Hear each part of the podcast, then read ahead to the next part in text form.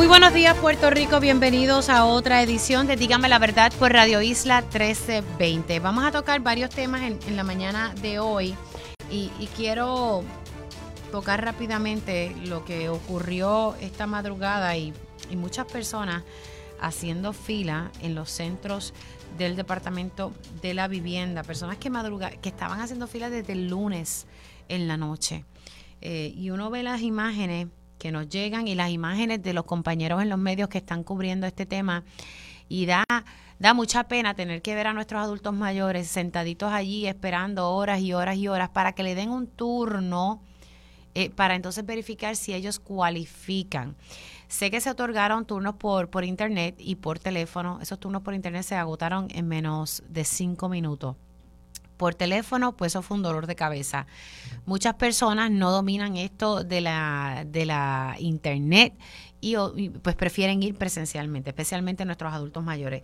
Yo lo que digo es que tenemos que ver cómo manejamos esto para que no tengan que estar haciendo fila durante días para tener la oportunidad de ver si es que cualifican para este incentivo que se va a estar dando para las placas solares. Eh, tengo en línea telefónica Sí, ok, perfecto. Quiero, antes de pasar los audios del secretario de la vivienda sobre este tema, quisiera hablar con, el señor Carlos, Carlos Calzada.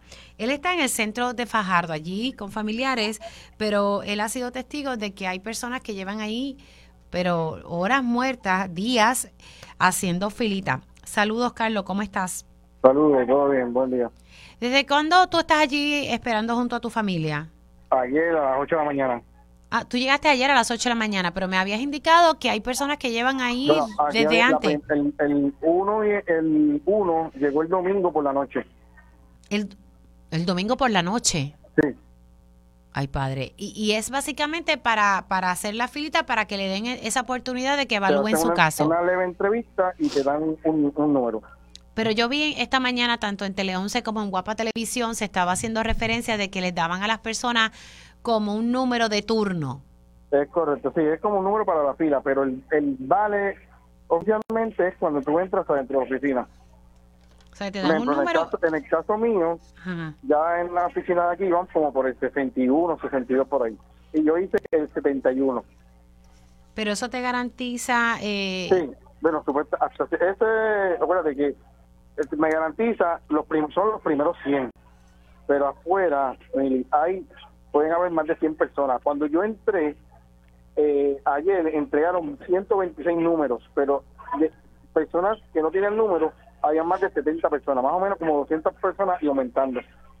Pero dieron 126 números, pero solamente van a dar 100 oportunidades. Es correcto. ¿Va a quedar 26 números adicionales? Lo lamentable es que sabemos, que en el extenso que se hizo hace poco, sabemos que Puerto Rico, Puerto Rico es un país de personas mayores, viejas, ¿me entiendes? Y es imposible que las personas mayores, la mayoría, dominen la computadora. Y ellos se les hace más fácil venir aquí. Pero oye, 100 números, eso es imposible. O sea, que hayan viejitos de 80, 85 años, 88 años, durmiendo en una silla. Eso fue lo que tú viste, que tú presenciaste. Ahora mismo, eh, hoy a las 2 de la mañana, que hay un aguacero como de casi dos horas, y ahora mismo está lloviendo para acá y hay personas afuera y se, están mojando. Porque aunque hay un shopping con techo, pero no, no es suficiente. ¿Ya comenzó la, la oficina abrió a las 8 de la mañana? Sí. ¿Y está fluyendo todo con normalidad? Ah, el número va ahora mismo por el 64. Wow.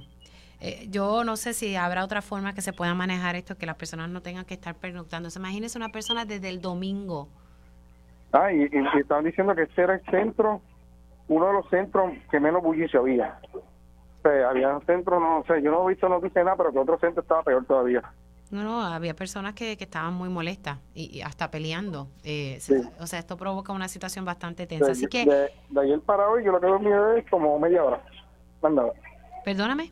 Como media hora dormí en una silla, de, de ayer, desde ayer para hoy. Y todo esto para que den este incentivo para las placas solares, pero esto es que ustedes puedan ser evaluados. Es correcto, sí, porque hay mucha gente que pues dicen que pueden, pero la verdad a veces las casas, por una X o Y razón, lo descualifican. ¿Cómo puedes calificar el, el, manejo de la entrega de estos turnos?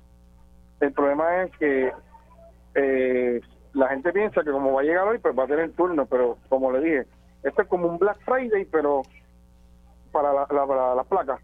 Ellos, ellos, en verdad, bien, nos trataron súper bien. El problema es las personas, la tolerancia.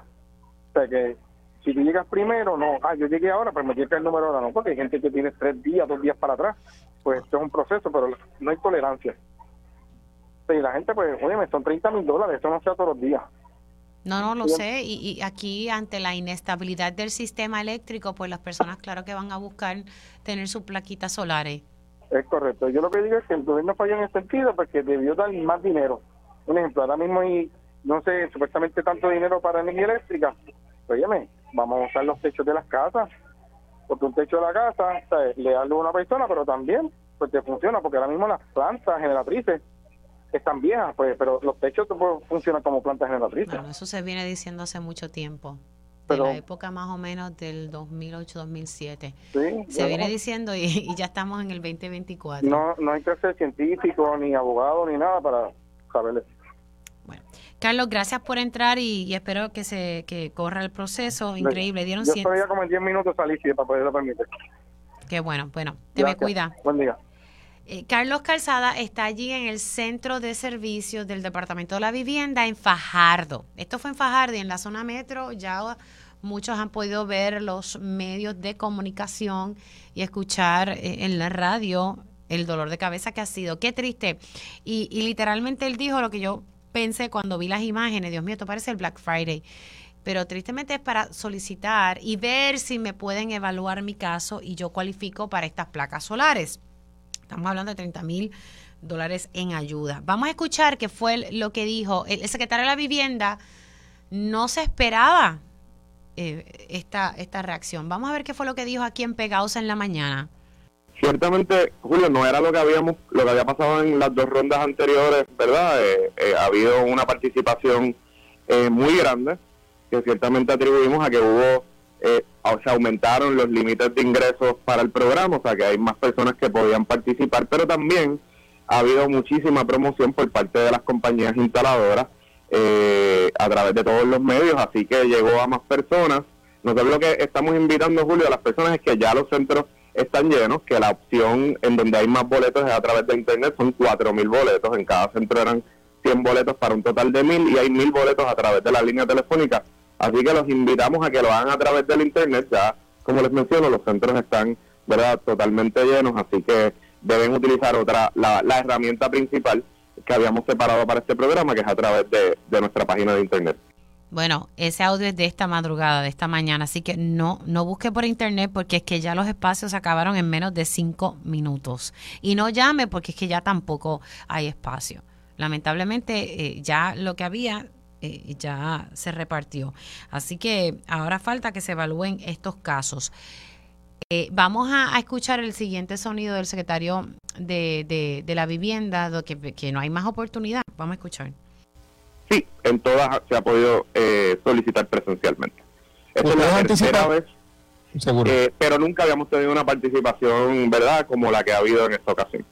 Y, y, me parece que también tendrá que ver con el eh, que el margen de ingresos se amplió, ¿no? O sea, no, no, sí, son, esos dos factores. Son esos dos factores que el margen de ingresos se amplió, pero particularmente la, la campaña promocional ha sido mucho mayor que, en ocasiones anteriores. Muy bien, así que por último, ¿ustedes anticipan, secretario, que habrá rondas adicionales o esta muy bien podría ser la última ronda? Eh, esta, anticipamos que esta es la última. Eh, sin embargo, Obviamente, eh, el gobierno federal ha estado muy enfocado en el tema de la energía renovable, así que no descartamos que puedan asignarse fondos adicionales y en ese caso, pues estaremos eh, notificándolo a la ciudadanía con antelación para que hagan sus ajustes y, puedan solicitar. Pero en este momento eh, del programa Nueva Energía, esta es la última eh, ronda. Ahí ustedes escucharon al secretario de la Vivienda y ese es el escenario para los incentivos de estas placas solares ya no hay oportunidad. El que el que madrugó, literalmente el que se benefició y el que tuvo acceso a estos turnos por internet. Son las 10 y 7 y siendo esta hora, ayer estuve hablando con la inspectora general sobre un caso en particular de una investigación que hizo la oficina de la inspectora sobre una escuela donde encontraron equipo valorado, todo el equipo, los pupitres, computadoras, laptops, estamos hablando de material didáctico, todo ese equipo con un valor de 27 millones de dólares. Les voy a poner eh, el sonido de la entrevista de ayer para dar paso a mis próximos invitados que curiosamente estábamos hablando y coordinando esta intervención y resulta que tiene que ver con esta misma escuela, que tiene otros retos y ellos van a estar dialogando sobre los mismos. Pero a mí me, indignó, y me van a escuchar en el sonido, que estoy indignada porque es equipo que se compró, equipo que no se usó con la necesidad que hay en este país, especialmente en nuestras escuelas públicas. Vamos a escuchar qué fue lo que dijo la licenciada Ibelis Torres, inspectora general es un, un, problema que se arrastra desde los años 2000 en un equipo que se almacenó en esa escuela, cuyo fin principal era, ¿verdad?, eh, utilizarse para el acondicionamiento de, la misma facilidad, pero ni la escuela ni el equipo se utilizó, pero no, ¿verdad? No tan solo porque no se utilizó, tampoco es que no se, usó. No se usó. No se utilizó. Ay, madre mía. y se perdió. O sea que es una situación donde pues también hay una gran utilización de fondos públicos para la habilitación de la escuela, para la compra de los equipos, que fue completamente perdido. Inspectora, disculpe que la siga interrumpiendo, es que me, me está dando una cosa mala aquí. Estamos hablando de que el Departamento de Educación requiere de equipo, que nuestros maestros se rompen la cabeza y tienen que sacarle sus chavos para pagar materiales. Y usted me dice que se almacenó un equipo nuevo que no se utilizó. ¿Qué tipo de equipo estamos hablando aquí? Estamos hablando de equipo de computadoras, tarjetas, eh, ¿verdad? equipo escolar como libros, eh, materiales escolares, pupitres, todo tipo de material escolar necesario para el funcionamiento de, ¿verdad? de una escuela. Ahí ustedes escucharon a, la inspectora general y, y yo sigo sigo anonadada porque es que 27 millones de dólares es como si usted hubiese cogido ese dinero y lo hubiese echado al zafacón. Eso es literalmente lo que pasó. Y para decomisar ese equipo y para atender y limpiar esa estructura, de acuerdo al comunicado de prensa del Departamento de Educación, va a costar 34 millones de dólares que FEMA autorizó, o sea, fondos federales.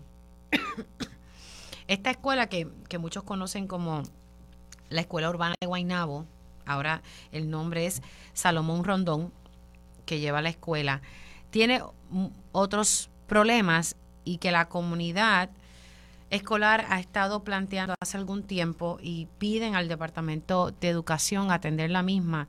Y, tengo hoy a, un grupo de padres que, dicen presente y, y que han planteado esto ya al Departamento de Educación. Tengo a Félix Ayuso, papá. Saludos, gracias por estar aquí. Él está ahí trabajando. Muy buenos días, Mili. Gracias por tenernos aquí. De verdad, gracias por la labor que estás haciendo por, por Puerto Rico. No, gracias a ustedes por estar disponibles. Es importante que la comunidad escolar y que los padres y las madres se activen. Yo sé que no es fácil pero cuando ustedes se unen eh, hacen más ruido. También eh, me acompaña Lucy García, ella es mamá de, un estudiante, que, precisamente todos son padres y madres los que van a estar escuchando de niños eh, y niñas que están en la escuela Salomón Rondón en Guaynabo, lo que se conocía como la escuela urbana. Buenos días, Lucy. Buenos días, Mili. Gracias por abrirnos las puertas. Es la primera oportunidad que nos dan para exponer ¿verdad? esta problemática de nuestra escuela. Y también se une a la conversación Raúl Rosa. Raúl. Gracias nuevamente por la oportunidad. Esta es la, primera entrevista, ¿verdad? Correcto. Llevamos casi dos años buscando que nos den la oportunidad. ¿Dos años? Como comité de familia bastante tiempo. Se, a través de la línea telefónica también le quiero dar los buenos días y la bienvenida a Héctor Javier Martínez. Saludos, ¿cómo estás? Muy bien, gracias Mili. Buenos días a todos allá que nos escuchan y gracias por la oportunidad de permitirnos este, abrirnos el foro para compartir.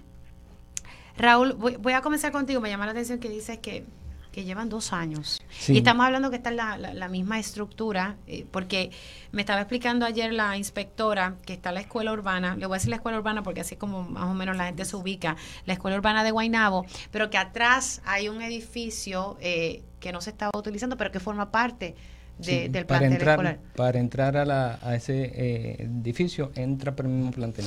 Ok, para entrar a ese edificio. ¿Cuál es, y me llama, como dije ahorita, me llama la atención dos años, eh, ¿cuál es la problemática? Porque sé que tienen un reto con el transporte. Los niños para poder llegar a la escuela necesitan transporte, gran parte. Y sonará como que, ay, en Guaynabo, pues sí, en Guaynabo hay zonas de campo, por si no lo saben, que no es que no es en el casco del pueblo.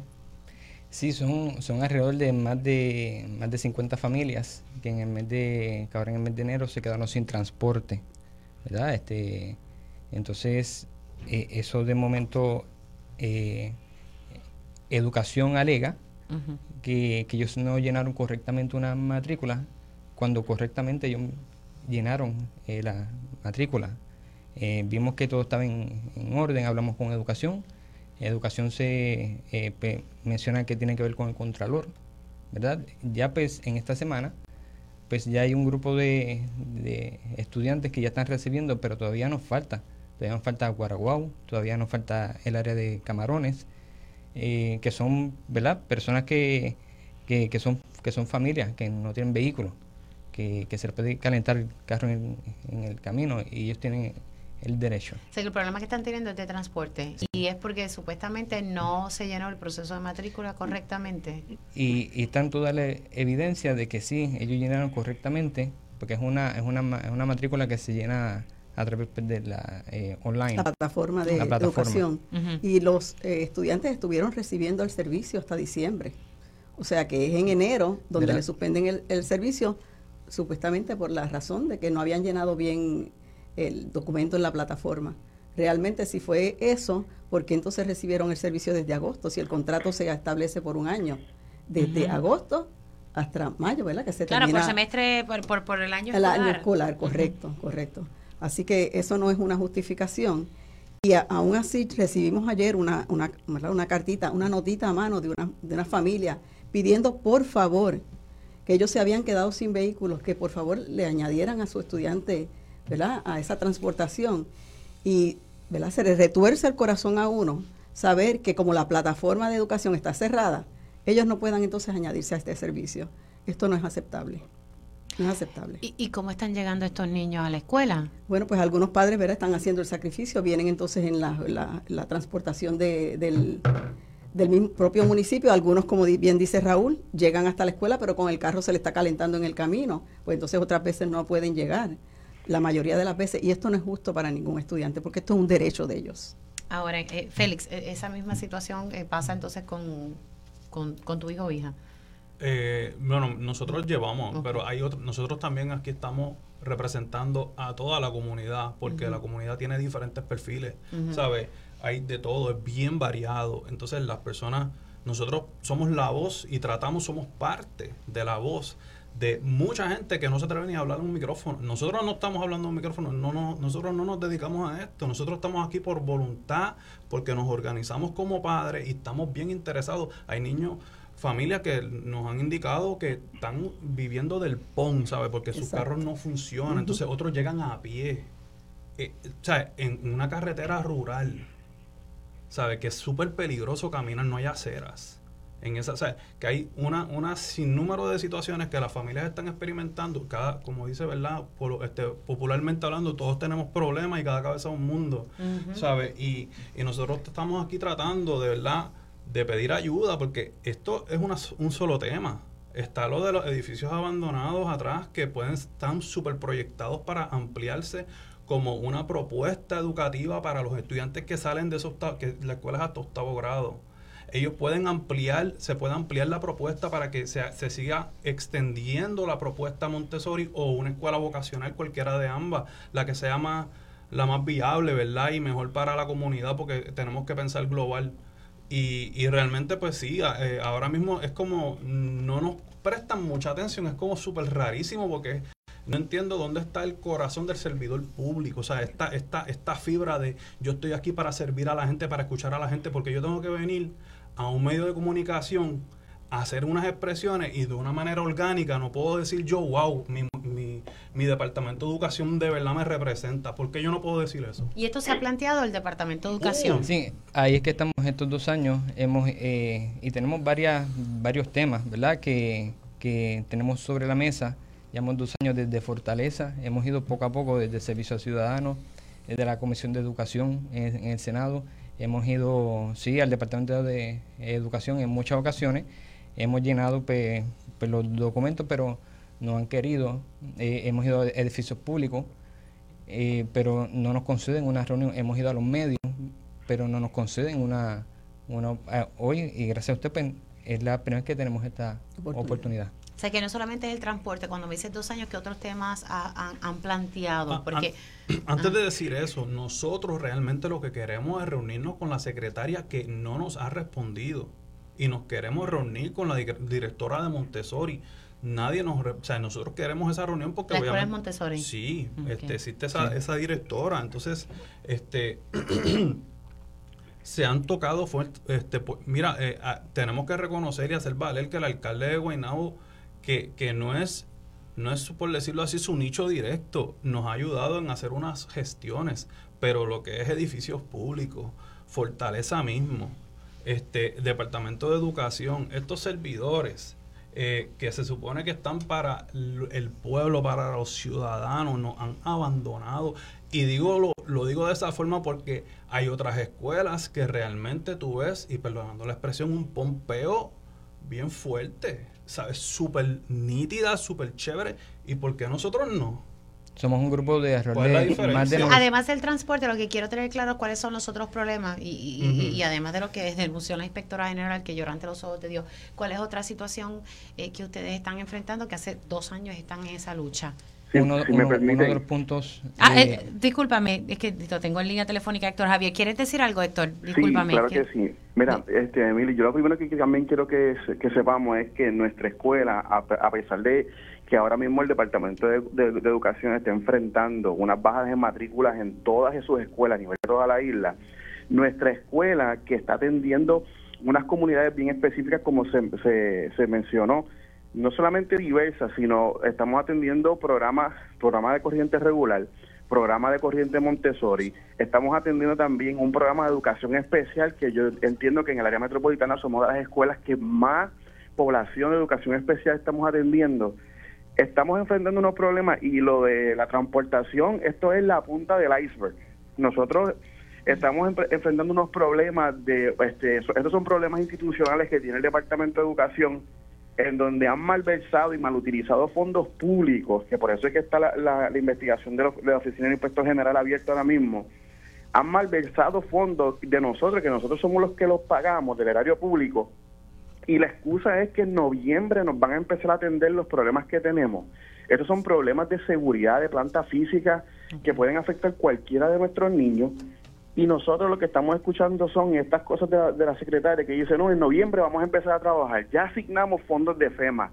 Eh, mira, nosotros tenemos que entender que, que, la, el huracán María pasó hace siete años y todavía estamos utilizando la diatriba de que no, en siete, ahora, ahora en noviembre es que vamos a atender esto están los fondos asignados, pero en noviembre lo vamos a atender, ¿no? Que en noviembre son las elecciones y es el momento más bonito, entonces nosotros empezar a poner la primera piedra, empezar a empezar a invertir los fondos que ya están asignados. Por ejemplo, como les digo que en la transportación es la punta del iceberg, debajo está el hielo grande.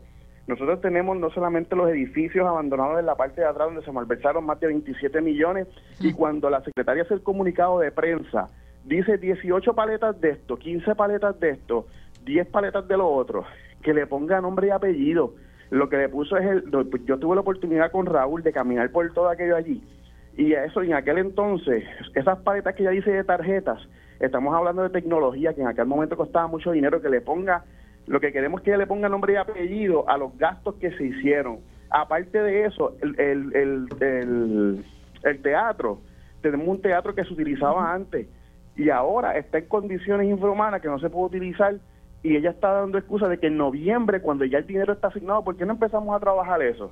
Edificios públicos nos tienen el abandono. Nosotros tenemos que rogarle al alcalde, que, que pues obviamente también tiene sus intereses políticos, pero nos, por lo menos nos está dando la mano, porque está aquí en Guaynabo, pero entonces nosotros eh, tenemos que velar también por el mejor interés de, de la escuela y no de la, de la cuestión política.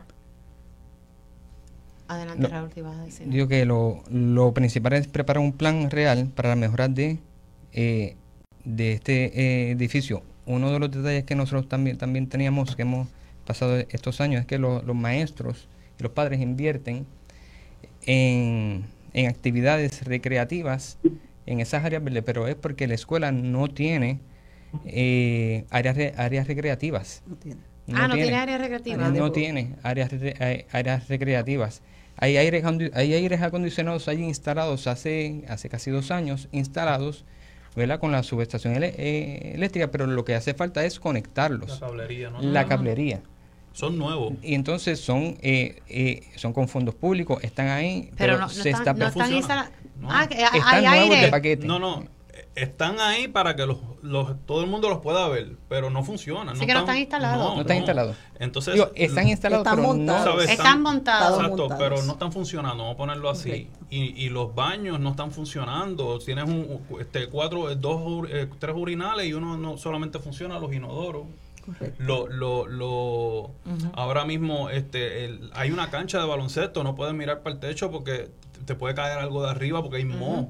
Ok. ¿sabe? Las Es filtraciones, mucho, hay filtraciones filtraciones en la escuela, El, correcto. el- el teatro no está operando, hay que arreglarlo. Ellos cotizaron un error de 10 millones por, por trabajar, por- porque quieren, eh, ¿verdad? Eh, eh, trabajar con el techo y las butacas, 10, 10 millones de dólares. Entonces yo digo, ok, pero, pero el teatro, ve ¿cuándo, ¿cuándo es que se va a hacer? Porque entonces hay que pagar otro teatro para las actividades, hay que llevar a los estudiantes afuera, tiene un teatro al lado, un teatro, ¿verdad? Con, con Porque toda la están capacidad. empezando a trabajar con el teatro, pero es súper lento, ¿sabes? Sí, y que- empezaron los otros días.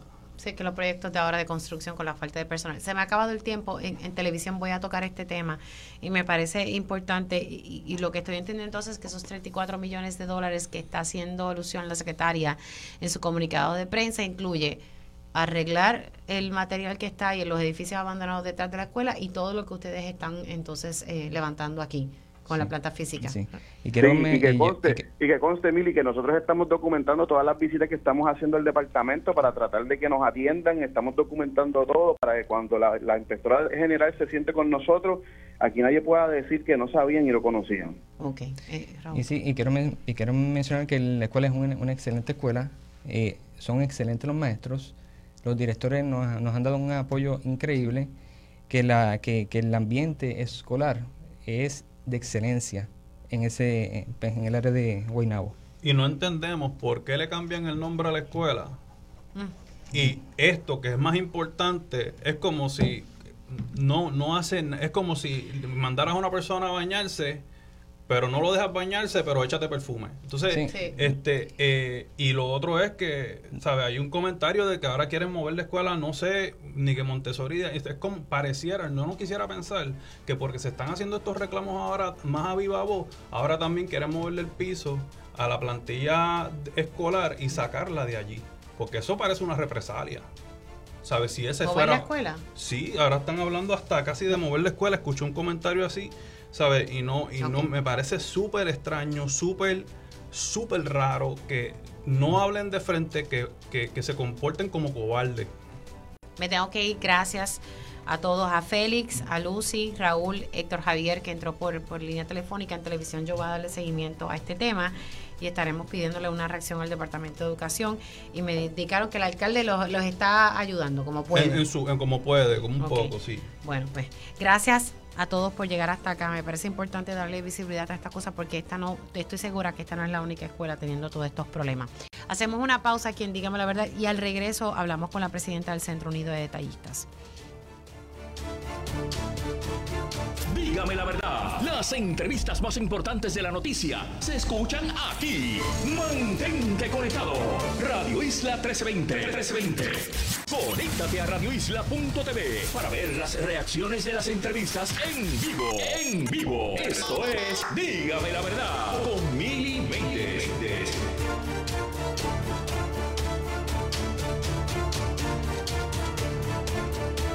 Y ya estamos de regreso aquí en Dígame la Verdad por Radio Isla 1320. Les saluda Mili Méndez.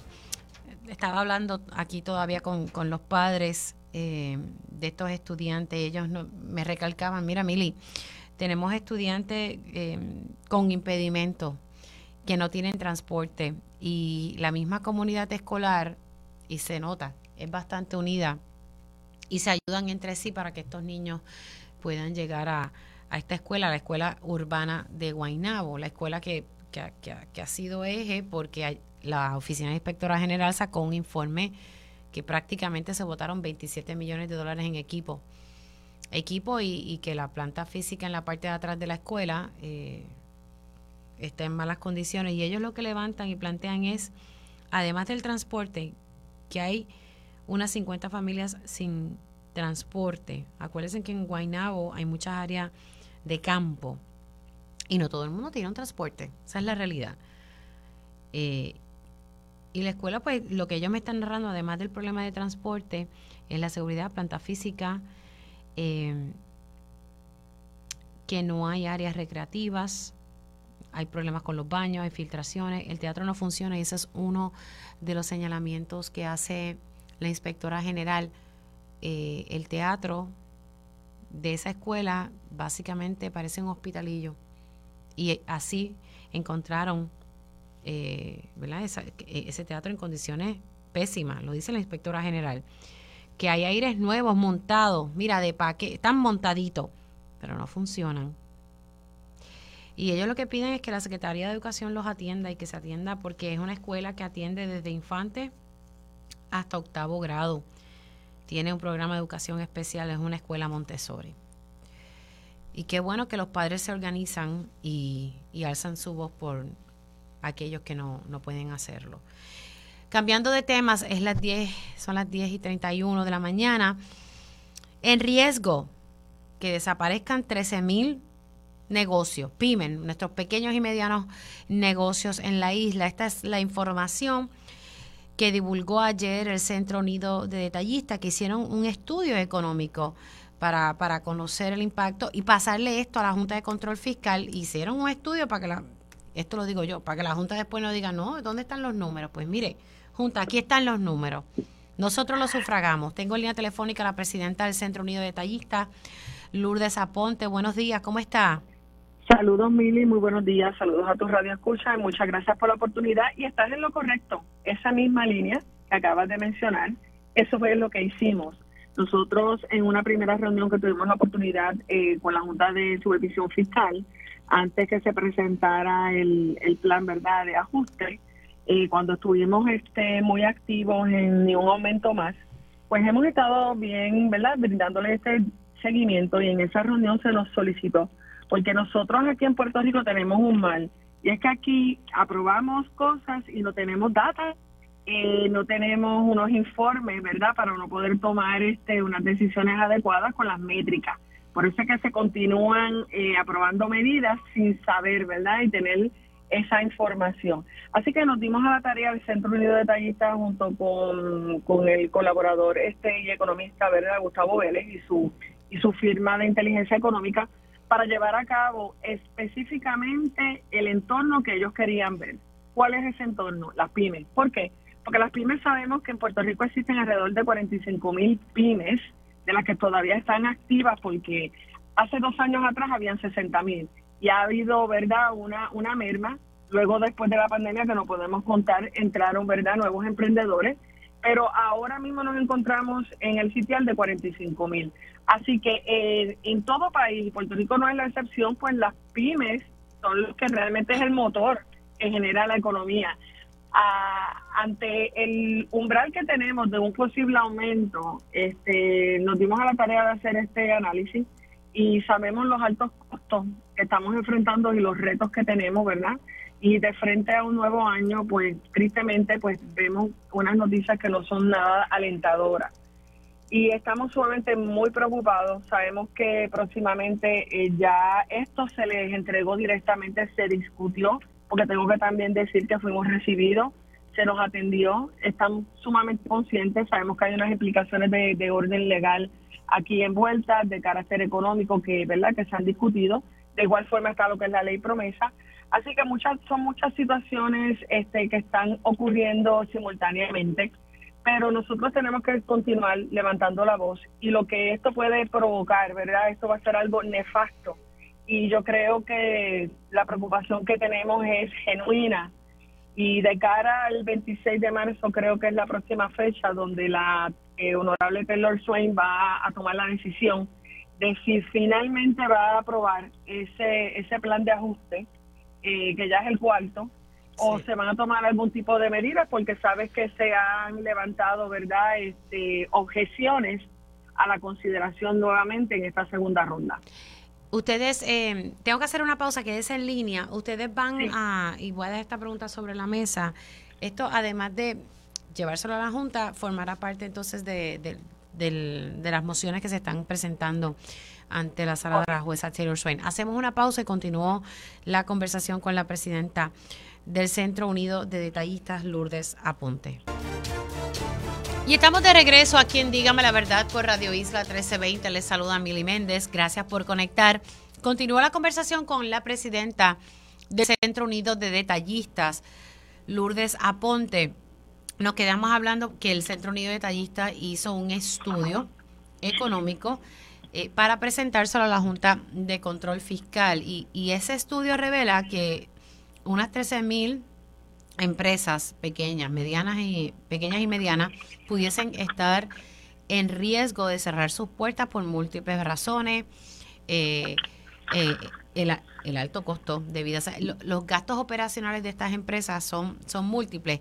Eh, voy a hablar con eso ahora con, con, Lourdes, pero ustedes van a presentar este estudio como parte de la, de la moción de objeción ante el plan de ajuste de la deuda de energía eléctrica.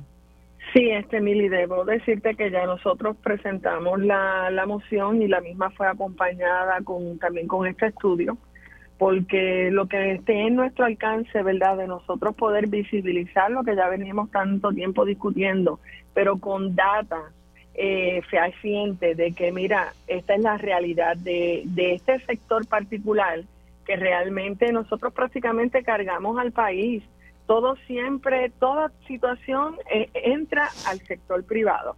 Entonces, los altos costos operacionales cada vez eh, son más elevados. Hoy mismo salió una noticia de los aumentos, ¿verdad?, a nivel de los alimentos, o sea, en la canasta básica.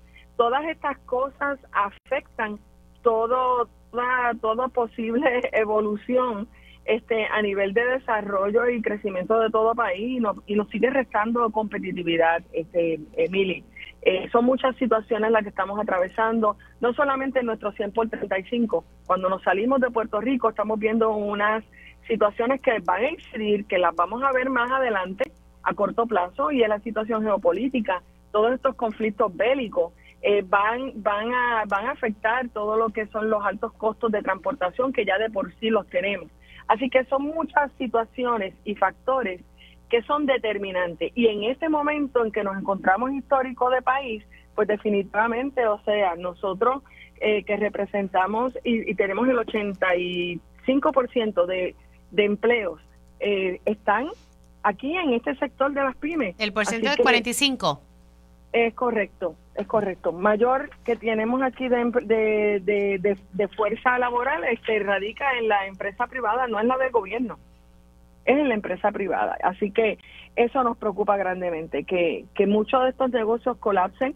Ya lo vimos ayer en otra noticia de una cadena local, en un centro comercial, y ya las quiebras ya se venían disparando desde el pasado año.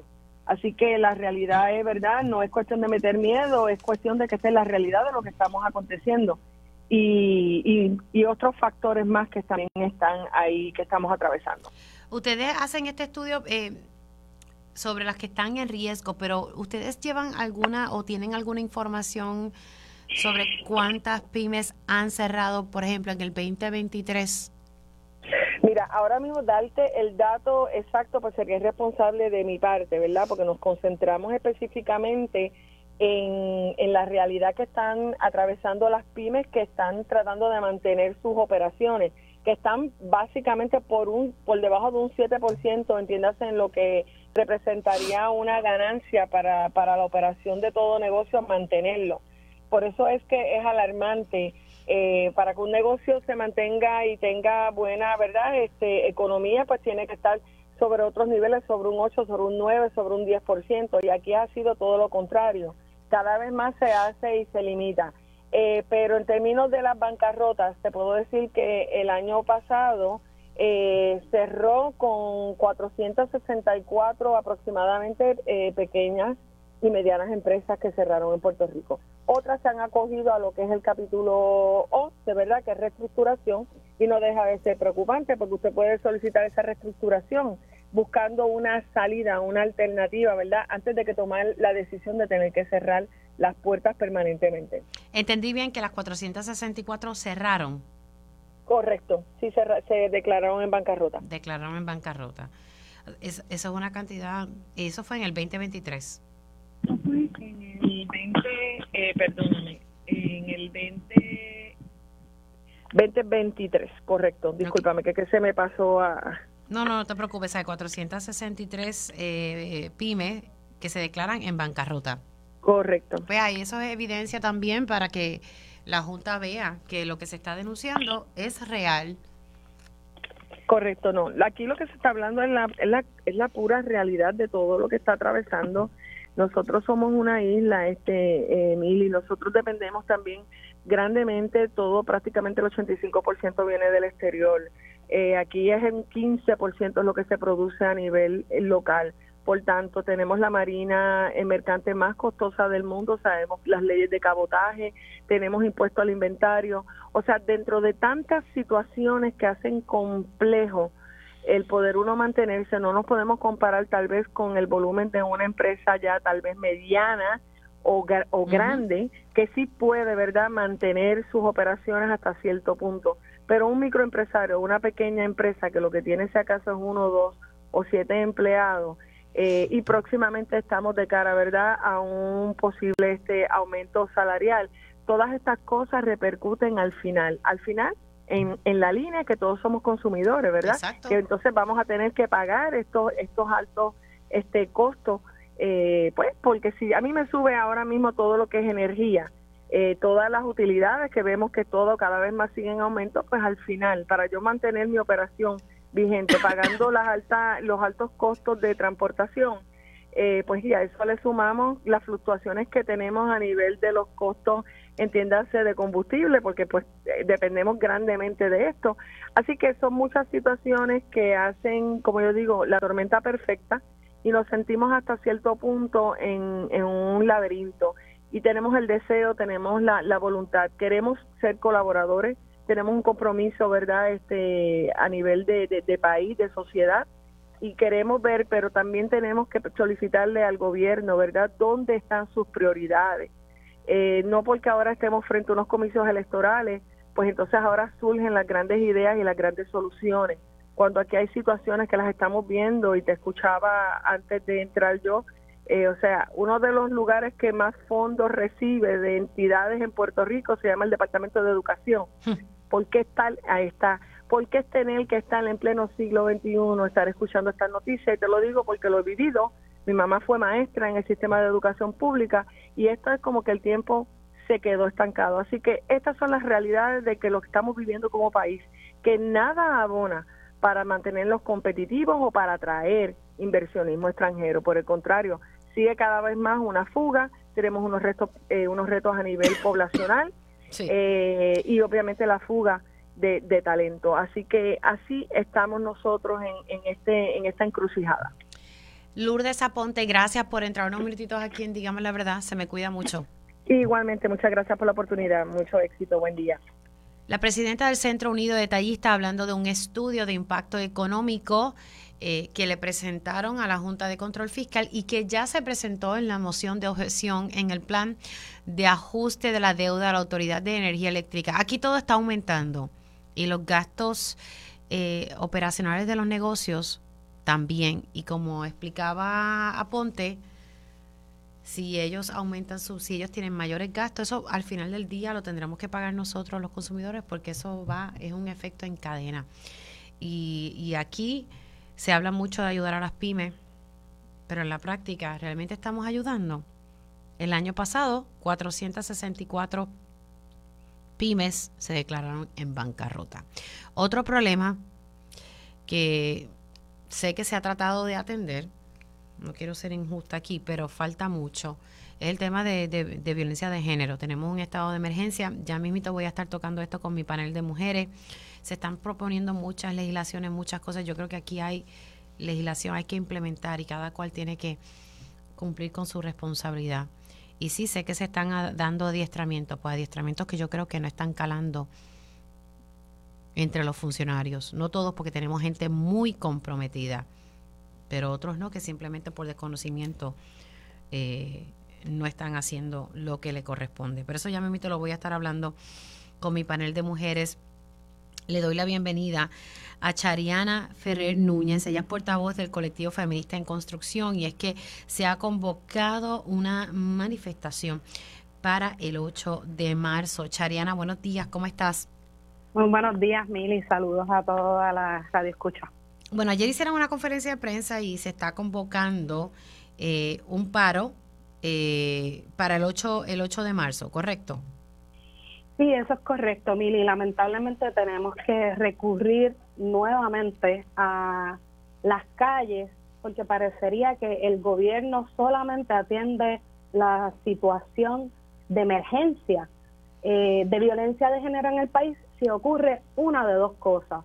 O estamos protestando y ejerciendo presión política desde las calles o lamentablemente cada vez que salen en los titulares de los medios de comunicación del país que otra mujer más ha sido asesinada. Nosotras no, no queremos corrernos el riesgo de que sean eh, esas las noticias que genere y provoque que el gobierno se mueva, así que vamos a optar por la primera, que es tomar las calles y ejercer presión política. Eh, ustedes en la colectiva, por lo que estoy viendo en su comunicado de prensa, entienden que eh, los trabajos eh, se han descontinuado, no hay una colaboración o comunicación entre las agencias y organizaciones. Mira, no es que entendemos que los trabajos han sido descontinuados porque esto es mero capricho de la, de la colectiva en entender las cosas de esta manera. Es que el pasado agosto del 2022, el gobernador disolvió el comité PARE, que era el comité interagencial compuesto eh, por las diversas agencias eh, gubernamentales y también con eh, la participación de organizaciones que prestan servicio directo y fue disuelto este este comité. Entonces, ¿de qué estamos hablando? ¿Cuál es el mensaje que le está enviando el gobernador? Que cada vez le extiende la vigencia a la declaración de estado de emergencia, pero no está atendiendo la emergencia en sí. Nosotras entendemos que lo que ha ocurrido con el estado de emergencia es un simulacro, ¿verdad? Donde no se ha empleado ni siquiera la respuesta integrada por parte de las agencias gubernamentales y lo estamos viendo ahora, que están, de momento están pasándose la papa caliente de dónde, quién tiene la responsabilidad cada vez que vemos en las noticias la muerte eh, violenta de una mujer. No, sin, duda hay, hay, mucho que hacer. Ahora, yo estoy viendo medidas que se están proponiendo y yo no sé si, si realmente esa es la, la solución. Eh, el, el, día de la manifestación, eh, ¿ustedes tienen algo planificado, eh, algo en particular en agenda con esta manifestación o lo estarán anunciando más adelante? Mira, nosotros estamos proponiendo una jornada de lucha que ya inició bajo el lema Nosotras por nuestras vidas. Es que estamos generando eh, durante las próximas semanas va a haber una serie de talleres educativos, talleres de defensa personal, eh, talleres de desobediencia civil, actividades comunitarias y movilizaciones previas que irán en escalonada hasta que llegue el 8 de marzo, que es el Día Internacional de las Mujeres, donde estamos convocando a una paralización de labores. Eh, en primera instancia, habrán múltiples eh, manifestaciones de manera simultánea en varios municipios del país y estamos convocando una concentración principal frente a donde nos vamos a estar encontrando frente a los predios del Irán Beaton para juntas tomar el Expreso La América. Ese es el llamado, pueden, eh, vamos a estar circulando detalles adicionales a través de nuestras páginas en las redes sociales y también hacemos el llamado al país. eh, que hay, nos toca al país, ¿verdad? Eh, asumir como colectivo la, esta situación tan gravemente porque el gobierno no está haciendo con premura, con agilidad y con urgencia lo que les toca. Entonces nos toca entonces a nosotras luchar por nuestras vidas y ejercer presión pública y política, pues eso es lo que vamos a estar haciendo. Así que hay una serie de eventos que se van a llevar a cabo y ustedes los van a estar anunciando a través de sus redes sociales, colectiva eh, feminista en construcción. Así que importante que estén bien pendientes. Chariana, gracias, cuídate mucho. Muchas gracias, Mili, se cuidan, buen día. Buen día, Chariana Ferrer, portavoz de Colectiva Feminista en Construcción básicamente están anunciando este paro el 8 de, marzo, pero ellos van a tener una serie de eventos que se van a llevar a cabo eh, en beneficio de la mujer. Hacemos una pausa y al regreso voy a, dialogar eh, largo y tendido con mi panel de mujeres. Tenemos varios temas que, queremos abordar eh, en este espacio del panel de mujeres. Así que hacemos una pausa y regresamos en breve. Vamos con mi panel de mujeres y, vamos a hablar sobre la situación de violencia de género. Hemos visto que, el caso de Yauco eh, ha impactado mucho al país, pero aquí hay unas cosas que, tenemos que discutir, qué cosas debemos corregir y la información que tenemos que llevarle a las víctimas que sí deben continuar denunciando eh, el patrón de maltrato. Aquí no queremos llevar el mensaje equivocado, así que vamos a estar hablando con, con mi panel eh, sobre este tema en distintas vertientes. Así que comenzamos oficialmente la segunda hora de Dígame la verdad. Conéctate a radioisla.tv para ver las reacciones de las entrevistas en vivo. En vivo. Esto es Dígame la verdad con Mili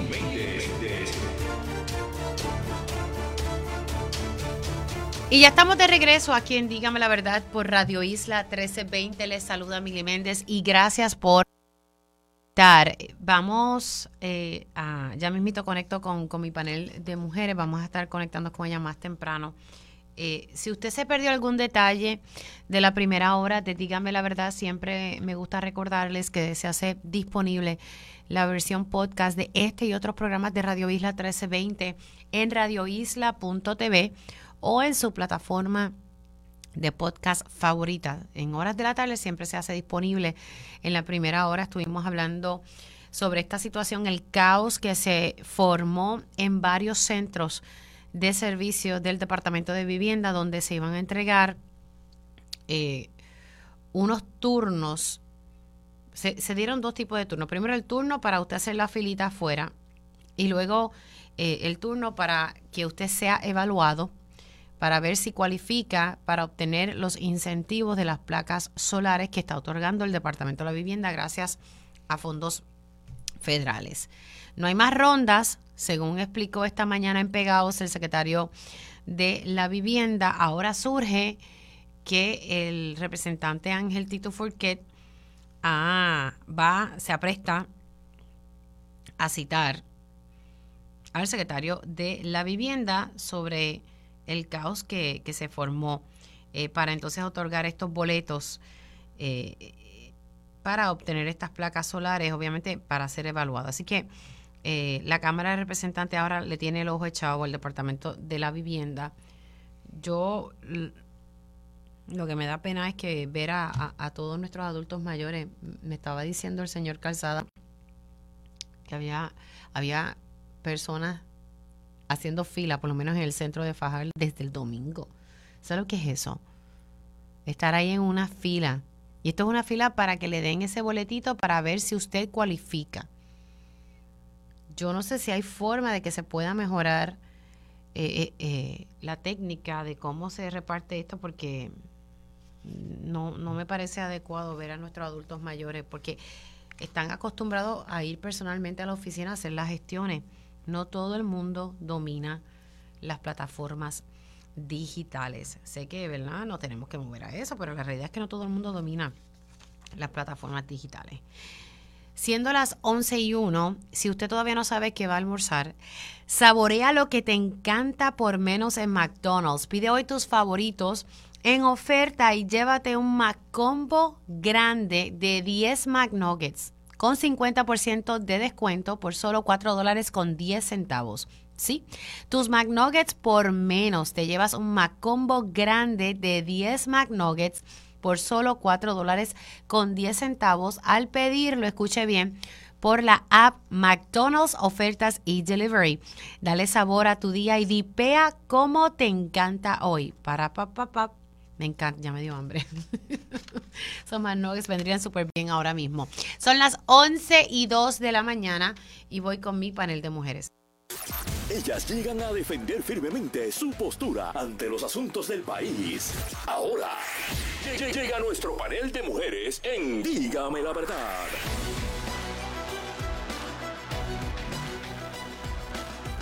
Y ya estoy con mi panel de mujeres. Como les dije, vamos a estar dialogando eh, sobre la situación de violencia de género en el país de- desde distintas vertientes eh, y recalcando que el mensaje tiene que ser al final del día. Estás en esta situación, busca ayuda. El sistema no es perfecto, pero tienes que seguir buscando ayuda. Y hay muchas organizaciones que brindan apoyo. Ya tengo en línea telefónica a Eda López. Buenos días, señora Eda López. Buenos días, querida. ¿Estás bien? Estoy bien. Buenos días a ti, a la audiencia y a las compañeras, a Mari y a Carmen. Aquí lista. La licenciada Carmen Lebrón y ex procuradora de las Buenos mujeres. días, ¿cómo están todas? Espero que estén muy bien. Les saludo desde acá y a todos los que nos escuchan, agradecidas porque nos escuchen. Y a la licenciada Marilis Pagán eh, del proyecto Matria. Siempre, hoy sí que voy a identificarlas con, como digo yo, con su nombre y apellido. Perdón. A Marilis. Y bueno, compañeras, una alegría estar con ustedes aquí en este panel y sé que hoy va a ser un panel súper productivo porque pues el tema es importante. Y el viernes, y adelanto de ya, el viernes voy a dedicar la primera hora del programa a poder explicarle a las víctimas cómo buscar ayuda, dónde hacerlo, qué es una intercesora legal, qué ayudas ofrecen los albergues. Sé que hay muchas dudas y, luego de entrevistar recientemente a víctimas de violencia doméstica, me percato que muchas desconocen las ayudas que están disponibles y creo que nada se- será mi aportación eh, para poder ayudar en todo en todo este problema que tenemos a nivel social. Bueno, comencemos. Eh, Eda me, me había recomendado y me parece que podemos comenzar con, con, sabemos, son cuatro feminicidios íntimos en lo que va del mes de enero. Ya estamos a finales de enero. Y hemos visto cómo se ha hablado en distintos medios de comunicación y cómo algunos se han echado la papa caliente. Yo quisiera que, que simplemente aceptáramos la responsabilidad que le toca a cada agencia y que tratáramos de corregir eh, por el bien de, de las víctimas. Vamos a, hacer una- un análisis de la gestión de las agencias que intervinieron. Eh, voy a comenzar contigo, Eda, paso con Carmen y luego con, con Amarely. Eh, no se me extiendan muchísimo para ver si puedo tocar los otros, eh, ¿verdad? Los, los otros renglones que, que vamos a, a elaborar en, en esta hora. Adelante, Eda. Pues mira, Mili, eh, uno de los problemas que yo creo es que la declaración de emergencia que se emitió hace tres años dio la falsa esperanza de que el Estado iba a asumir con seriedad este tema que veníamos reclamando desde hacía tantos años. Eh, y a mí lo que me apena muchísimo es que hubo muchísimas recomendaciones que surgieron de diversísimos sectores y ahora vemos desafortunadamente porque las mujeres pagan con sus vidas la incapacidad del Estado de, de sentarse y asumir que tienen un problema, que tienen un problema de agencia, que tienen un desvínculo entre la gestión tanto de la rama judicial como del ejecutivo y que y que se queda en, en, alguna en, en una superficie. Yo creo que el estado de emergencia, como ha escalado hasta este momento, requiere que el gobernador asuma con seriedad su rol, que, que, que acepte que lo que hizo, lo que ha estado haciendo, ha sido inoficioso, a mí me espantaba ayer cuando yo vi reporteras que le preguntaron por qué él se había personado al velorio de, de las tres personas asesinadas en la masacre de Yauco y él lo que contestó fue que es que le, le había, le había tocado eh, de manera personal porque esta familia es muy cercana a él por ser la familia del subsecretario de la gobernación.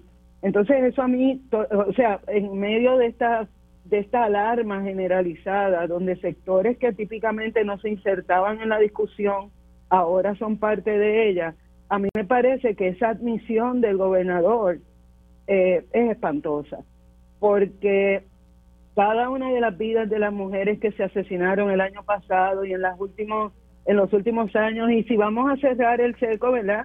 Desde que él entró a la gobernación y declaró el, de- el estado de emergencia, cada una de esas familias ha perdido una madre, ha perdido una hermana, ha sentido el mismo dolor que desafortunadamente y desgarradoramente siente esta familia de Yauco. Con ir al velorio, él presenta sus respetos, pero él tiene que poner acción en esto, porque ya todo el mundo en el país se ha dado cuenta de que lo que tiene armado no está rindiendo frutos, de que, de que su, su gobernación está marcada por eh, un desdeño, una indolencia que, ante la cual Wanda Vázquez, Alejandro García Padilla, Ricardo Rosselló, to- todas las gestiones de ellas, ellos pal- palidecen porque ahora, ahora el gobernador ha tenido en sus manos la herramienta para, para enfrentar esta emergencia que es por la falta de acción de las agencias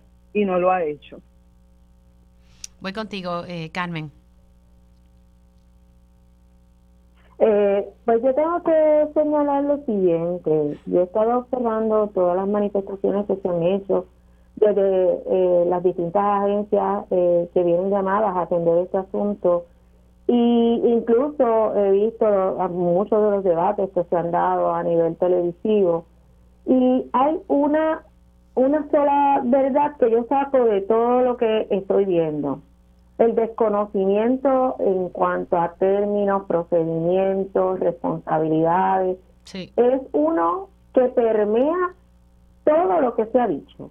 En algún momento dentro de lo que declara alguna de las personas, yo me doy cuenta que algo dijo que no era correcto.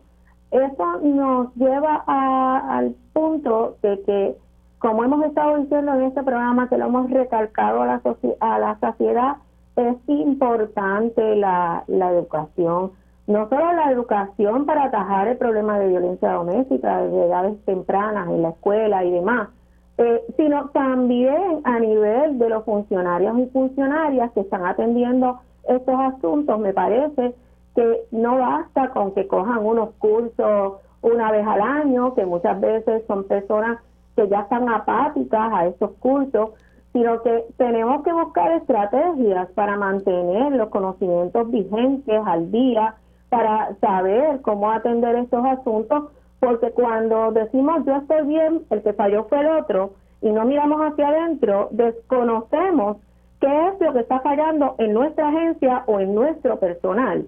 Pero además, cuando hacemos manifestaciones públicas, si no tenemos el dominio total de lo que estamos diciendo, pues ciertamente lo que denota es, mira, aunque miremos hacia adentro, todavía no estamos capacitados totalmente para atender estos asuntos. En la medida que se cometen errores, se le va la vida a una de las mujeres. Y yo, yo quiero hacer mi llamado. Hay mucha gente nueva trabajando estos asuntos con mucha buena intención. Pero, repito, un error que se comete pone en riesgo la vida de una, de una madre, de unos hijos, de, una familia extendida y lo hemos visto con, con el último caso. Así que mi llamado es, hay que darle prioridad a la educación a todos los niveles. Todavía los otros días estaba escuchando yo que se está trabajando con cómo vamos a manejar el currículo en las escuelas. ¿Desde cuándo estamos oyendo eso y no arranca? Y eso es a largo plazo y, y atiende una situación sobre niños que en su vida van a ser adultos, niños y niñas, ¿verdad? Pero también tenemos que trabajar con la educación de los funcionarios y funcionarias que están trabajando con esto y además hay que articular estos servicios mi percepción es que están trabajando a, a base de la histeria, de la, de la emergencia del momento y no enfocados en tener un plan específico.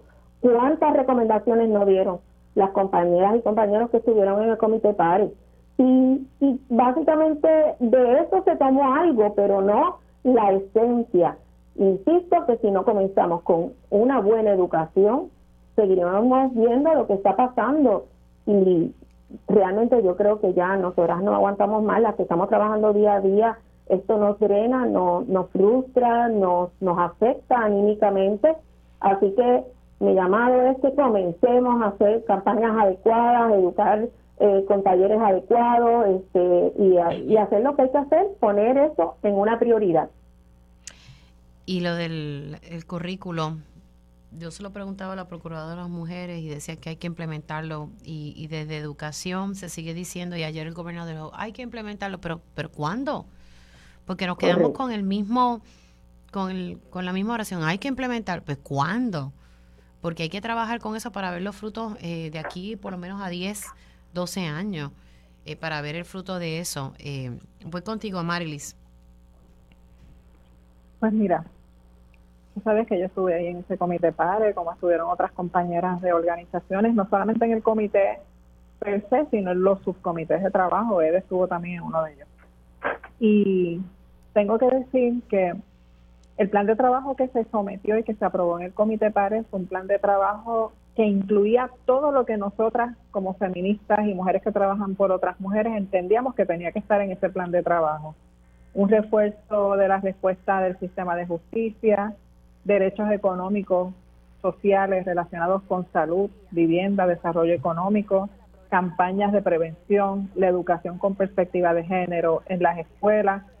Y el plan de trabajo se aprobó. Todas esas jefas y jefes de agencia que estaban ahí y sus representantes lo aprobaron y el gobernador estaba al tanto de eso y se comenzó a trabajar arduamente y yo miro hacia atrás y yo me pregunto cómo nosotras resistimos todos esos meses de overtime, ¿verdad? Porque era un tiempo extra que nadie nos estaba pagando y que estábamos metiendo ahí.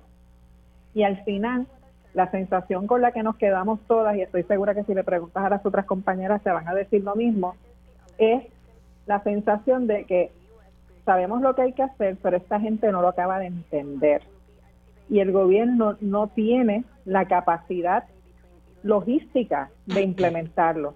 ¿Por qué no tiene la capacidad logística? Porque hay un asunto ideológico y político de fondo que también tenemos que reconocerlo. Toda esa gente que nos escucha, que se consternan con los feminicidios, pero cuando se le habla de política dicen, no, yo no me meto en cosas de política, o yo no quiero estar oyendo de perspectiva de género o perspectiva feminista o de la feminista, pues mira, toda esa gente que hagan análisis de conciencia porque son los que le están dando el voto a los que nos están asesinando, que son los políticos que quieren quedar bien con el sector conservador y con el sector que pide los derechos humanos de las mujeres y a la larga no hacen nada. En términos del caso de Yauco, como hemos visto, empezaron a tirarse la papa caliente del Poder Judicial, al Departamento de Justicia, a la policía, el gobernador en el medio de todo este revolú con los mensajes que, que tan desafortunados que da en tantas ocasiones, pero no se ha atendido algo que para mí es bien importante y yo sé que todas ustedes lo tienen presente, y es el hecho de que en torno a la violencia en contra de las mujeres y el sistema de justicia ya hay legislación suficiente, ya hay protocolos suficientes, lo que no hay es recurso humano que haga lo que le toca hacer, que se capacite, pero sobre todo no hay un plan de supervisión y evaluación continua del sistema. Por eso pasan las cosas que pasan, por eso una va a una fiscalía en un distrito judicial y los fiscales hacen bien el trabajo y vas a otra y lo hacen mal, porque no hay una, una homogeneidad en el sistema. No se ha logrado eso y es porque no hay una supervisión efectiva. Hay mujeres fiscales que son excepcionales, policías también, pero no son la mayoría. Y dentro de ese sistema, que puede ser bastante caótico porque, de nuevo, no aplican los protocolos, no tienen una mente que opere lógicamente y con conocimiento profundo de la violencia en contra de las mujeres, cometen errores garrafales. Yo recuerdo en un momento dado con otro secretario de justicia que yo llegué a plantear, yo creo que a los fiscales hay que darle checklist cuando vayan a sistematizar el proceso a tal punto que tengan un checklist. Usted tiene un caso, mire, cheque evaluación de letalidad, que dijeron que iban a adiestrarse sobre eso. ¿Recuerdas? Hubo hace poco una noticia. Evaluación de letalidad, plan de seguridad, grillete, que tengan, porque es como si vieran los casos y no tuvieran en su cabeza una estructura clara de qué es lo que hay que hacer, paso por paso en cada uno de los casos. Óigame, eso es falta de supervisión, eso es falta de evaluaciones de desempeño. Y son puestos a los que la gente llega no por competencia y capacidades, llegan por nombramiento del gobernador o la gobernadora de turno, lo mismo que con el Poder Judicial, que dentro de todo esto, a pesar de todos los errores que han cometido, por lo menos han hecho algo de introspección, pero ellos no nombran a los jueces y las juezas, tienen que bregar con lo que les llega de fortaleza y pasa por el Senado. Eso, es importante, eso es importante destacarlo, eh, Amarilis, porque he hablado con, con muchos jueces fuera de récord y, y, y algunos me comentan eso. Mili, observa los nombramientos que se han hecho. Observa los nombramientos. Y eso ha sido algo que se ha destacado durante años, pero no hay la voluntad para cambiar el, proceso de nombramiento de, jueces y juezas y de, de nuestros fiscales. Lamentablemente no hay esa voluntad, no la he visto. Y vamos a seguir con estos nombramientos de que yo soy pana de este, yo conozco a aquel, estoy conectado y como yo estoy conectado, a mí me van a nombrar. Y a, surgió con, con el nombramiento de esta jueza, eh, que mandaron el nombramiento en diciembre y un día después fue confirmada. Y créeme, que si la que hubieran nombrado para jueza hubiera sido Carmen Lebrón o Amarilis Pagán, nos hubieran tenido puestas en, la picota yo no sé cuántas semanas para después colgarnos. Pero mira lo que le hicieron a Vilmari para la Procuraduría. Lo que le hicieron a Vilmari. Entonces, pues eso es una cosa. ¿Qué puede hacer el Poder Judicial frente a esto? El otro día Julio Rivera Saniel me estaba preguntando eso. Hay unos cánones de ética. Yo pienso que debería haber también un sistema de evaluación de desempeños de jueces que no se limite al momento en que les toca una denominación, que es lo que muchas veces ocurre. Están 10 años haciendo lo que le da la gana, los evalúan cuando los van a denominar. Yo creo que esas evaluaciones deben ser anuales y que se deben destituir cuando tengan este tipo de récord o no demuestren conocimiento jurídico y de contenido en cuanto a temas sociales como la violencia en contra de las mujeres a la hora de tomar determinaciones. Eso yo creo que es importantísimo. Igual que yo he estado hablando de la urgencia de tener una Fatality Review Board, una junta revisora de casos fatales que haga un estudio objetivo de esto, que pueda pedir documentos, que pueda recibir testimonios, que pueda ver dónde falló el sistema y que no sean agencias señalándose entre ellas, que es lo que hemos estado viendo en este caso. Y por último, quiero decir, cuando dije ahorita que teníamos legislación suficiente, ya empezaron a florecer los proyectos de ley en la legislatura sobre el tema.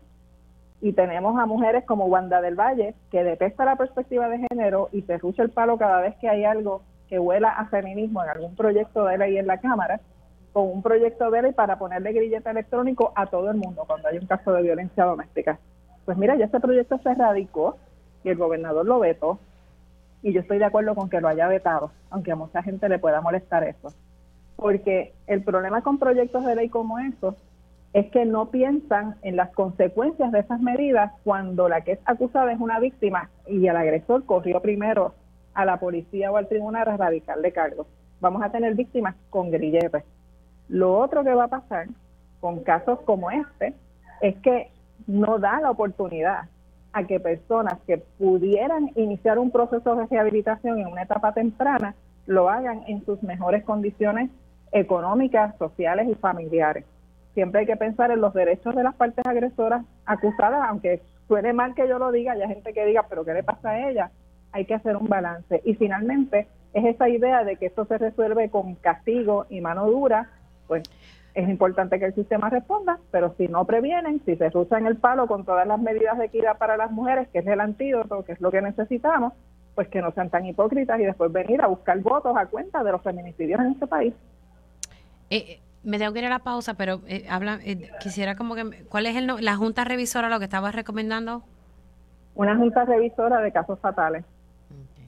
¿Eso sería para quién?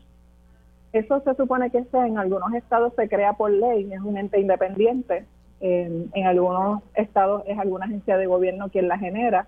Hay distintos modelos, es algo que habría que discutir. Sí. Hacemos una pausa y regreso con mi panel de mujeres.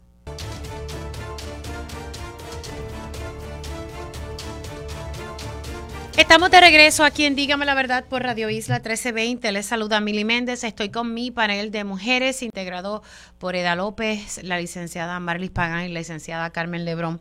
Vamos ahora a hablar un poco sobre el, el ciclo de la violencia. Creo que esto es un punto importante a destacar recientemente, creo que fue la semana pasada o la anterior, una víctima de violencia doméstica me, me escribía a la medida que puedo, siempre leo lo- los correos que me escriben. No siempre puedo leerlos todos, pero lo intento. Y me decían, Mili, hablen del síndrome de la mujer maltratada, no olviden ese giro. Y me pareció muy valiosa su aportación. Ayer fue algo que traté de abordar con mis dos invitadas en televisión. Y hoy vamos a hablar un poquito más en profundidad so- sobre eso con otra invitada y, y específicamente sobre las fallas de, este caso de Yauco. Pero quiero hablar de esto porque me parece que es importante y creo, y lo digo. Con, con simplemente un- una crítica constructiva, lo digo con mucha humildad, de que creo que muchos funcionarios que atienden estos casos no, entienden cuál, de, cuál es el ciclo de la violencia, cuál es el, el síndrome de la mujer maltratada. Y veo a muchos juzgar. Y me, y me da, me da mucha pena porque tienen mucho que desaprender y aprender. Pese a todos esos adiestramientos que le dan, pues le dan adiestramiento a los jueces. La pregunta es si, si entra la información que se le está, se le está dando. Muchas juezas me dicen que no. Voy a comenzar con Carmen, voy con Amarlis y rapidito con, con Eda. Bueno, yo tengo que partir, ¿verdad?, desde el enfoque mío eh, en, en tribunales y legal. El ciclo de la mujer maltratada es una cosa y el síndrome de la mujer maltratada es otra cosa. El ciclo de la mujer maltratada, pues es el ciclo de violencia que ella vive, donde eh, se da el evento de violencia con su pareja, eh, hay un, un periodo de eh, lo que nosotros llamamos honeymoon o reconciliación, donde el, eh, ¿verdad? la persona agresora intenta eh, convencer a su pareja de que eso no va a volver a ocurrir, de que yo voy a poner de mi parte, yo voy a cambiar mi conducta, pero posteriormente vuelve a tener un evento de violencia doméstica y ese ciclo, cada vez que se da, eh, el, el periodo, la extensión de tiempo entre un evento de violencia y el otro se va acortando. Llega un momento en que eh, básicamente la violencia es diaria. Ese es el ciclo de violencia doméstica. Eh, eso es parte de la del- mujer maltratada. Disculpa que te ¿Perdón? interrumpa, es para yo comprenderlo.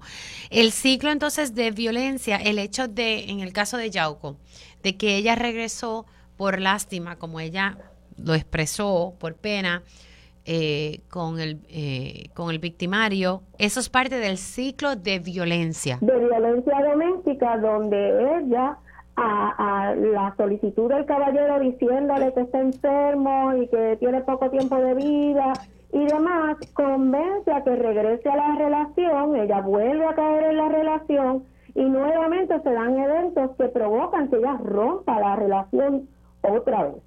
Este es el ciclo de la violencia doméstica. El síndrome de la mujer maltratada es una defensa que se utiliza en los casos en donde normalmente la víctima pasa la línea, ¿verdad? Yo, yo le llamo pasar la línea. Ella es víctima, pero ya ella está tan adoctrinada a que eh, su pareja o la va a agredir o la va a insultar que ella se defiende antes de que haya el evento de violencia doméstica. Y eso se le conoce como el síndrome de la mujer maltratada porque es que ha estado sometida al proceso de violencia doméstica y se espera que ella reaccione de una manera particular por el hecho de haber estado siendo sometida a la violencia doméstica. Esto se utiliza como una defensa y se prueba con peritos en el tribunal, sobre todo cuando es la, la mujer la que está siendo, eh, y digo la mujer que fue víctima, está siendo procesada como eh, victimaria o agresora en el proceso para tratar de establecer y explicar por qué ella reaccionó de la manera que reaccionó. Este síndrome, hasta los otros días, las compañeras me pueden corregir, no se reconocía como un diagnóstico eh, para efectos psicológicos eh, emocionales. Sin embargo, hay muchos estudios que sustentan que esa mujer víctima de violencia doméstica puede comportarse de cierta manera por el hecho de haber estado recibiendo la violencia doméstica durante mucho tiempo y de manera básicamente diaria. Este, por lo tanto, ella va a reaccionar. Eh, básicamente esa es la diferencia. Ay, ah, gracias, gracias por eso, porque es importante saber estas terminologías. Que nosotros podemos pensar, ¿verdad? Como a lo mejor un juez, una jueza, piensa que una víctima debe comportarse de cierta manera en sala, llorosa, temblorosa. Eh, esos son, ¿verdad? Patrones que nos metemos en la cabeza pero la víctima no siempre se comporta de esa manera y se supone que para eso se adiestran a los jueces. Puede haber una, una víctima muy asertiva, muy clara, que tomó control de su proceso, que va a testificar de una manera particular y le va a llevar los elementos al tribunal, eh, eh, quizás no como la víctima que tradicionalmente la gente supone que, que, que es el comportamiento normal hay otras víctimas que se van en una crisis, que se ponen temblorosas, que lloran, pero una no deja de ser víctima porque no hizo lo que hizo la otra. Y eso, sí, el tribunal debe ser adiestrado para que pueda establecer cuando tiene una persona de frente y pueda escuchar, observar y analizar todo lo que pasa en esa sala y determinar, mira, aunque ella es muy asertiva, sigue siendo víctima. O aunque ella está en la sala descontrolada, que a lo mejor alguien podría decir eh, no está bien emocionalmente, la realidad es que él, esa lo maneja de manera distinta la, la situación de ella como víctima. Básicamente, estos son, yo, yo creo que los tres conceptos más, más importantes que debiera saber un juez, una jueza y todo el personal que trabaja con, con víctimas de violencia doméstica. Voy contigo, Marilis. Sí, de acuerdo con todo lo que dijo Carmen, eso es. Pero yo lo yo le quiero añadir entonces lo que vemos las, proveedoras de servicio cuando estamos atendiendo mujeres en situaciones de, violencia. Una de las cosas que tenemos que tener presente es que muchas de ellas pueden estar pasando por, por situaciones de estrés postraumático. Ser una víctima de, de violencia doméstica puede provocar en las mujeres lo mismo que sufren personas que han estado en situaciones de guerra y eso lo reconocen los organismos internacionales que trabajan con el tema. ¿Qué puede incluir eso? Bueno, pues muchísima ansiedad, pesadilla, falta de sueño. Eh, cuando ha habido golpes físicos fuertes, puede haber una disminución de las capacidades cognitivas porque se afecta el cráneo. Hay traumatismo cráneoencefálico.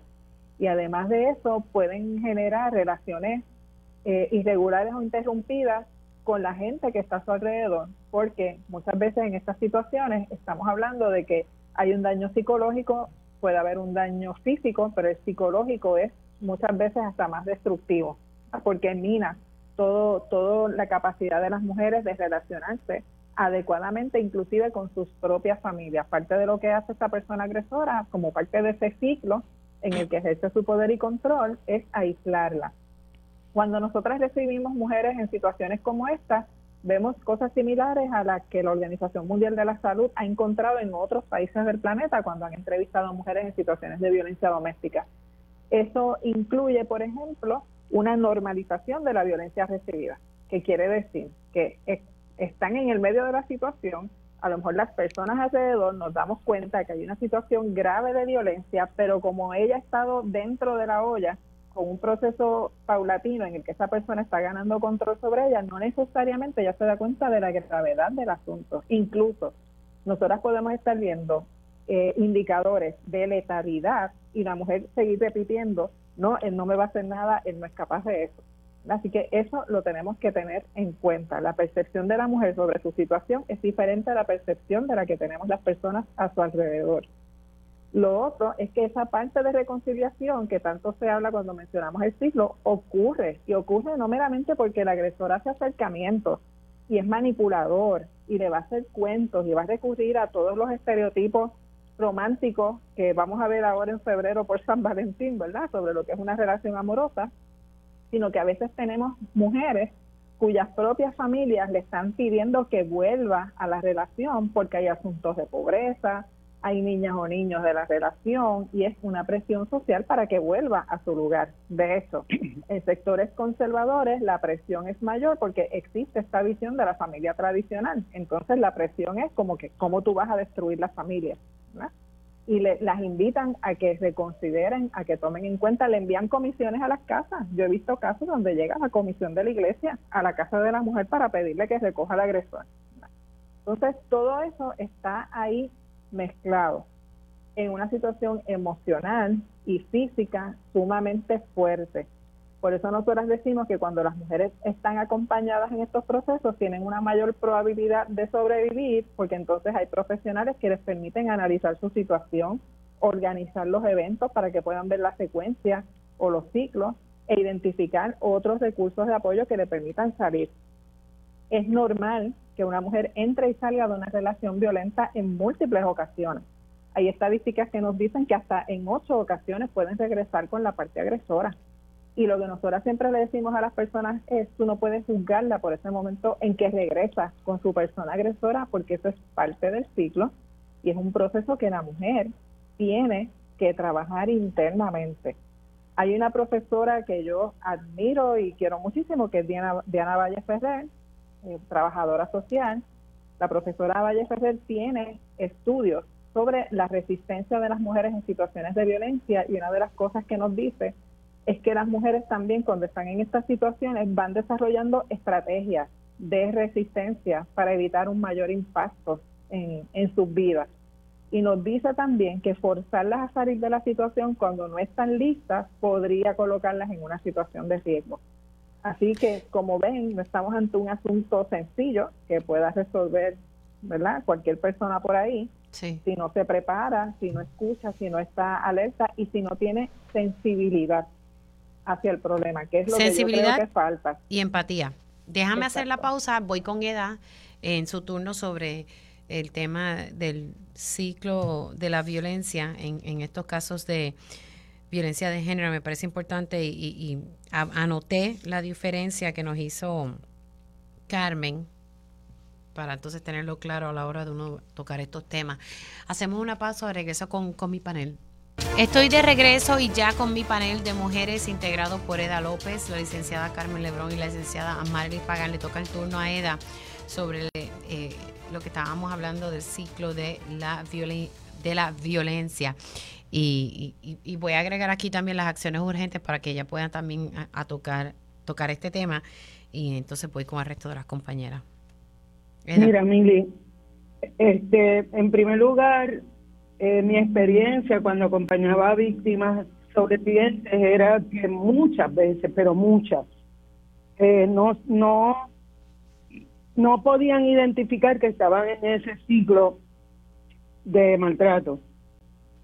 Entonces, este, eh, era cuando empezábamos a conversar, que, que yo las dirigía a algunas páginas como la de paz para las mujeres.org, que ellas podían reflexionar sobre lo que estaban viviendo, hacer el, el autoexamen de cómo se estaba configurando el maltrato y la violencia en su caso, que se convenció de que en efecto habían sobrevivido hasta ese momento un ciclo de, violencia y es bien importante destacar que el ciclo de violencia, yo como lo explico es, piensa que es una obra de esas de espantar mosquitos, la prendes por el centro, va cogiendo fuego y entonces está ese ciclo, luna de miel, algo de, hostilidad, un desacuerdo, la manifestación y esta primera vez a lo mejor te hablo más, pero la próxima vez es, un empujón, etcétera.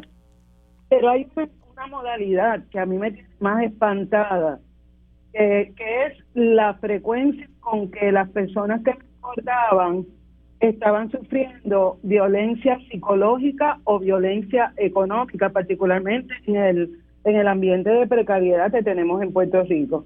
Ya hay leyes, hay una ley, una enmienda a la ley 54.